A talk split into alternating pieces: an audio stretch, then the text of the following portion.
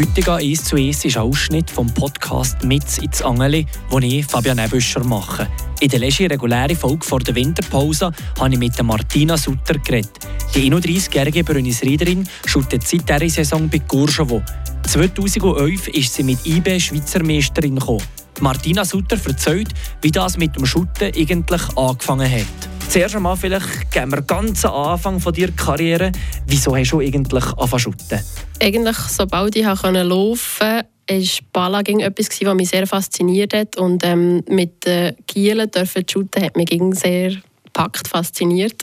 Ich frage mich nicht, wieso. Meine Cousine, die Familie von meiner Mama war sehr shooten-affin sicher, gewesen, wo ich das ein bisschen mitbekommen habe. Und es hat mich von Anfang an fasziniert. Ja. Ich ich frage mich nicht, wieso. Hat es dann irgendwie auch Vorbilder gegeben, sei es Team oder auch Spieler, Spielerinnen, wo, wo du auch siehst, oh ja, ich würde auch gerne so kommen? Ähm, in den ganz jungen Jahren, als ich angefangen habe mit Zwölfjährigen, eigentlich noch nicht. Aber nein, so in der Primarschulzeit war so die, die, die Zeit mit Luis Figo, David Beckham, äh, Zinedine Zidane, wo nein, also Roberto Carlos, die einfach grandiose Fußballer waren. Und dort nein, sicher dich verfolgt. David Beckham, gutes Stichwort, etwa die Netflix-Serie geguckt. Definitiv. Ja. Sehr interessant, oder? Ja, die war super. Wie hat eigentlich Familie und auch so Kollegen reagiert, wenn du angefangen hast zu so im Primarschulalter? Wie, hat, wie haben sie da reagiert darauf? Dass, weil eben, früher hat man noch wenig Mädchen Frauen geschootet, jetzt kommt es mehr. Aber familienseitig hat mein Papi lange nicht shooten. Er hat einfach gefunden, Mädchen, das ist nicht eine Mädchensache. Das bei den Buben mitzutun. Ähm, kollegenmässig, äh, die Buben haben mich sehr gut aufgenommen, haben super gefunden, dass ich dort mitmache. Die Mädchen jetzt eigentlich nicht gross interessiert. Sprich, das Umfeld hat es sehr gut aufgenommen, eigentlich ab dem Moment, wo ich durfte shooten und ähm, hat eigentlich schöne Feedbacks gegeben. Wie hast du den Papi eigentlich überzeugen vom Shooten von deiner Leidenschaft? Ich glaube, ich habe zwei Jahre lang geklönt und bin einfach auf den Ohren gehockt und eigentlich eines Tages ist der, der Jenny Emil, der aus Brünnisried, der Papi ist ja vom, vom ehemaligen Profifußballer, Pascal, und hat das mich mitbekommen bei einem Spaziergang und hat er so mein Papi jetzt lass doch dein Mädchen shooten, nehmen sie mit ins Training, das ist doch nicht so eine Sache, im Stil nicht so schwierig.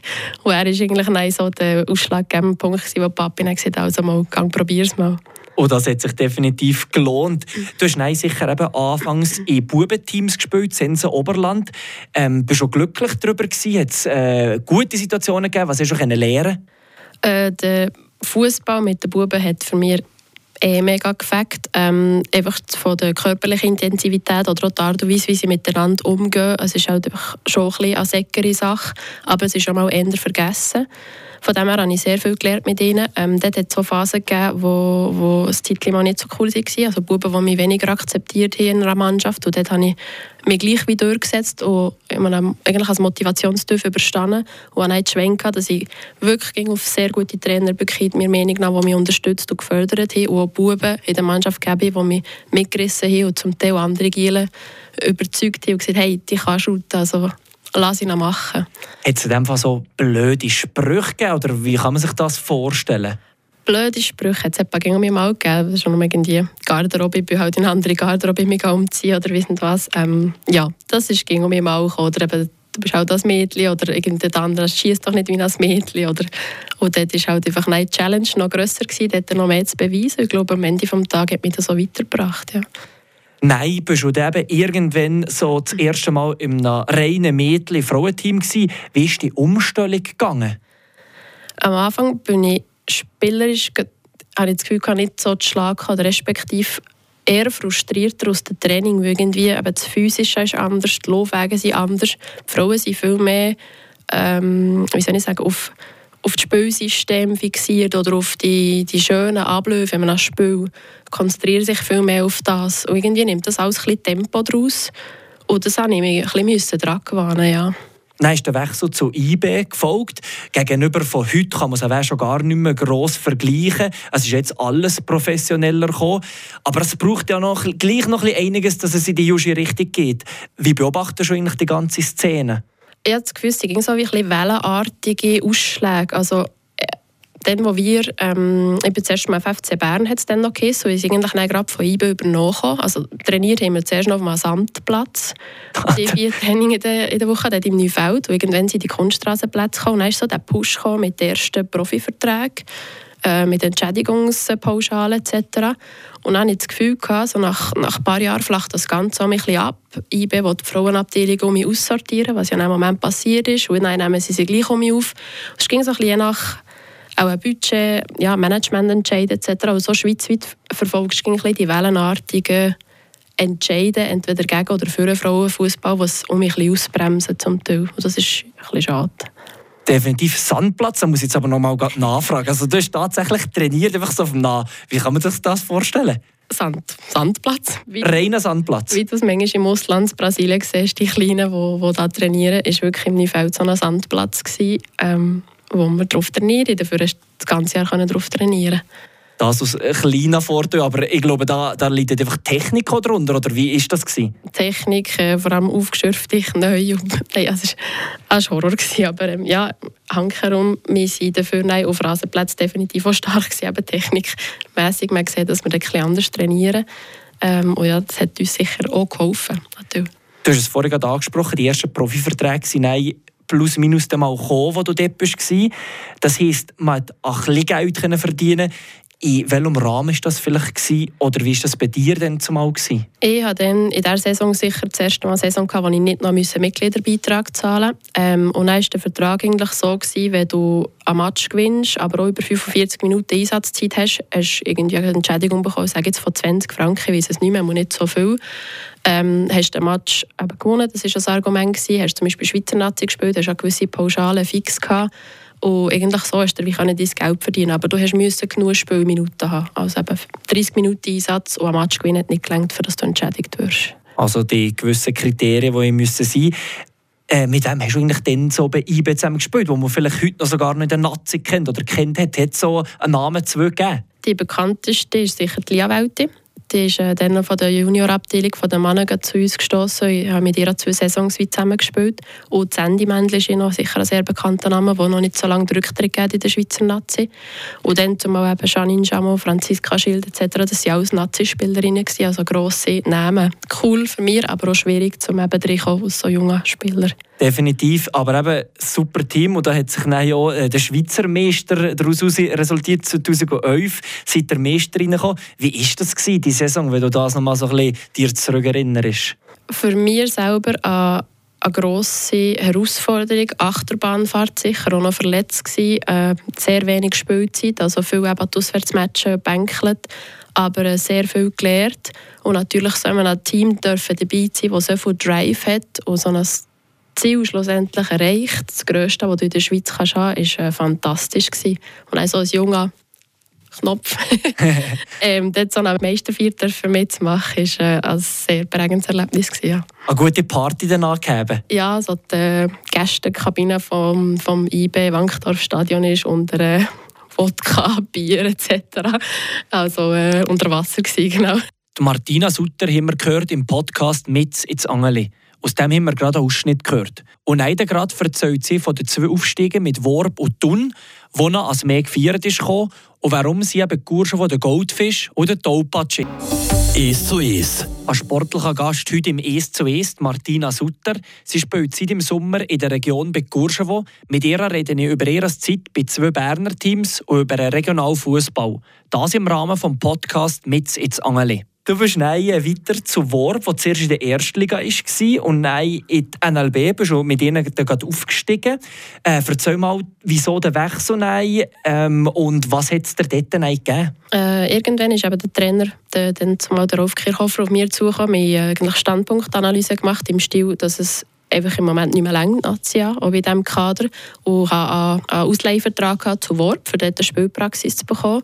Und es war zuerst wie nur mit Meinung, einfach eine Spielpraxis holen. Und irgendwann ähm, haben wir dann mit Worp den, den Aufstieg geschafft und haben mich entschieden, auch für einen Wechsel, weil ich dort einfach eben Vertrauen entgegengespiegelt habe bekommen, ich mich wohl gefühlt habe und auch gemerkt habe, dass es einfach leistungsmässig in diesem starken Team bei IB so nicht längt. Und vor allem beworb auch noch Captain gewesen, also mit der äh, Verantwortung auch. Wie bist du mit dem? Was hast du für Attribute dort? Etwas Neues auch noch gelernt, eben so als Captain vorauszugehen? Ja, sicher. Äh, als Captain probiert vorauszugehen. Ähm, über die Jahre ganz wichtig, dass du mit allen das Gespräch suchst. Äh, das schwächste Glied wie das stärkste Glied mit einbeziehst.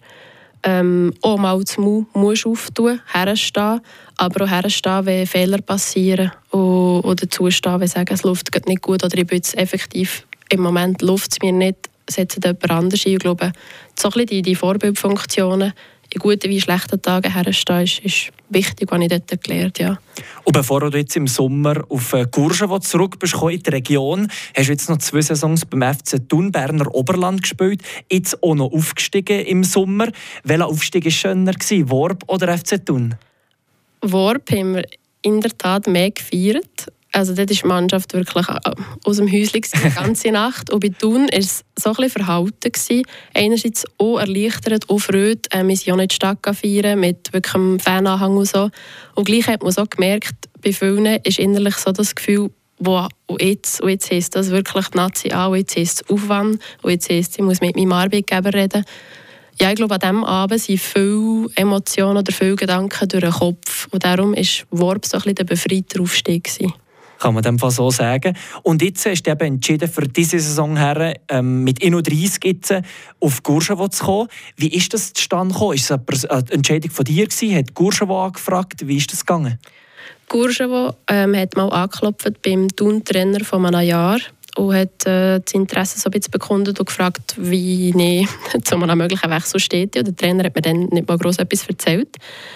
Und das ist ein versandet. Und dann bin ich effektiv im Frühling, habe ich mir ein Gedanken machen, wie ich sicher bei Thun auch ein bisschen ABS hatte, ein weniger Spielzeit. Ähm, eben, einerseits ist auch das Ziel ganz klar definiert, wie aufsteige in die Nationalliga. Und dort habe ich für mich auch meine Gedanken gemacht, ob ich das nochmal will, ob mein Körper das nochmal mitmacht.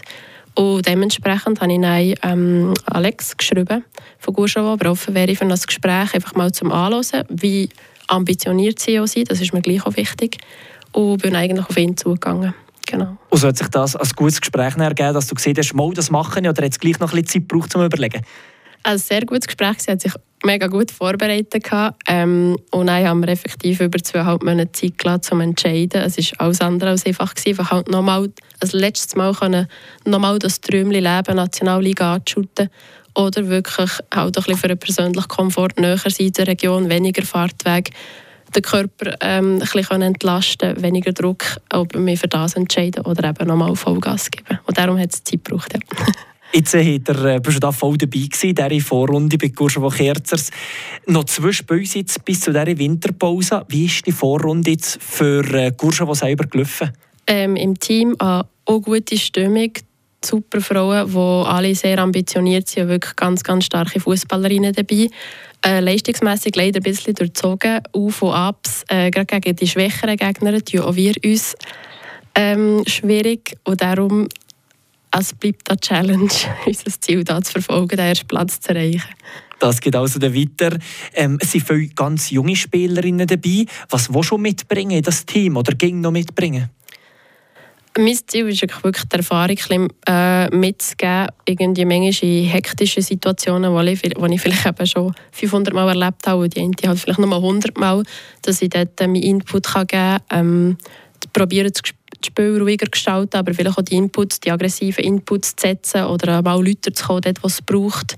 Und sicher auch ein bisschen zu merken, wenn eine Spielerin gerade unsicher ist und die probieren zu packen, aufzubauen und der Sicherheit zu geben. Das habe ich glaube ich, mit meinem Gespür über die Jahre schon, schon ein bisschen entwickeln Und das möchte ich gerne weitergeben. Und ihnen einfach auch sagen, dass sie im Traum festhalten wenn sie höher shooten Jetzt äh, bist du auch in der Verteidigung eingesetzt gekommen, jetzt da zuletzt. Ist das schon gegen deine Position gewesen? Hat sich die mal geändert im Verlauf der Karriere? Juniorenzeit war es mehr auf dem Sechser. Gewesen. Ähm, nein, also bei der Giel im Moment Außenverteidiger, eigentlich ziemlich lang. Und dann bin ich irgendwie mehr ins Zentrum gerutscht. Bei der Frau war es dann ziemlich schnell mal äh, Innenverteidiger gewesen. und auch mal sechs. Also ging es ein bisschen in den letzten Jahren eigentlich nein, klar Sechser oder Innenverteidiger, ja. Die zwei Positionen. Jetzt habe ich aus dem Team noch gehört sagen, dass ich schon ein bisschen eine tollpatschige Person. Würdest du dem zustimmen oder was seht ihr jetzt dazu? Ja, äh, ja, das passt. Goldfisch und Taupatsch ist so das, was wir manchmal nachsagen. Ja. Hat es einen gewissen Grund, vergesslich Sachen im Training etwas mitnehmen? Oder was könnte es sein? Nein, mehr, wenn man mir Sachen erzählt, dass ich irgendwie drei Tage später nochmal die gleiche Frage stelle. Oder irgendwie einfach in diesem Stil vergesslich, nicht mal in den Sachen selber. Und Taupatsch einfach, ja, irgendeine irgendwas Malheur, das irgendwie mal passiert, oder etwas ausgehen oder, oder fliegst irgendwie auf einen Latz, stapelst über einen Bau oder ja. Etwas, was um mich ein vorkommt. Was hast du jetzt äh, persönlich noch für Ziel? Also ich glaube, der Aufstieg in Nazi B ist etwas dir ganz Wichtiges. Nicht auf Biegen brechen, also mir ist das Wohl der Mannschaft viel wichtiger, dass wir gesund aus der Meisterschaft und zufrieden ähm, rausgehen ähm, und nicht unbedingt den Druck aufsetzen, auf, dass man das absolut muss erreichen muss. Das ist nicht nur gesund. Äh, ist aber ganz klar das Ziel, das zu schaffen, den ersten Platz, weil ich bin ambitioniert oder respektive, wenn ich Sport mache, möchte ich auch erst kommen. Ähm, ja, den Freiburger Göpp zu gewinnen, wäre natürlich sensationell. Das noch als Nebeneffekt, die zwei Sachen, die man abhält. Martina, ähm, Zukunft, Frauenfußball, was wünschst du dir dort so im Allgemeinen? Ähm, sicher mehr Medienpräsenz. Darum auch danke an euch, dass ihr das auch irgendwie mehr pusht mit Frapp. Ähm, halt auch mehr willige Sponsoren, die, die wissen, dass sie in Frauenfußball investieren, aber vielleicht auch ein bisschen weniger zurückbekommen medientechnisch, die einfach das aus Gutwill machen, weil sie die Frauen ähm, unterstützen. Aber ja, der Geldfluss ist sicher das Wichtigste, dass man professioneller kommen dass die Infrastrukturen besser werden, dass ja, die ganzen, ähm, wie soll ich sagen, äh, Platzverhältnisse, Entlöhnung etc. einfach alles besser wird wie bei den Männern. Genau. Und ich nehme an, bei dir auch Terminkalender EM25 ist auch schon dick angestrichen. Definitiv, ja. Dann, wenn die Europameisterschaft hier in der Schweiz stattfindet. Das war Martina Sutter im heutigen «Es zu Es», wie ein Ausschnitt aus dem Podcast «Mit ins Angeli» gehört. Das ganze Gespräch, das meine Einschätzungen zum regionalen Shooten vom Wochenende, könnt ihr jetzt auf Spotify oder Apple Music nachhören.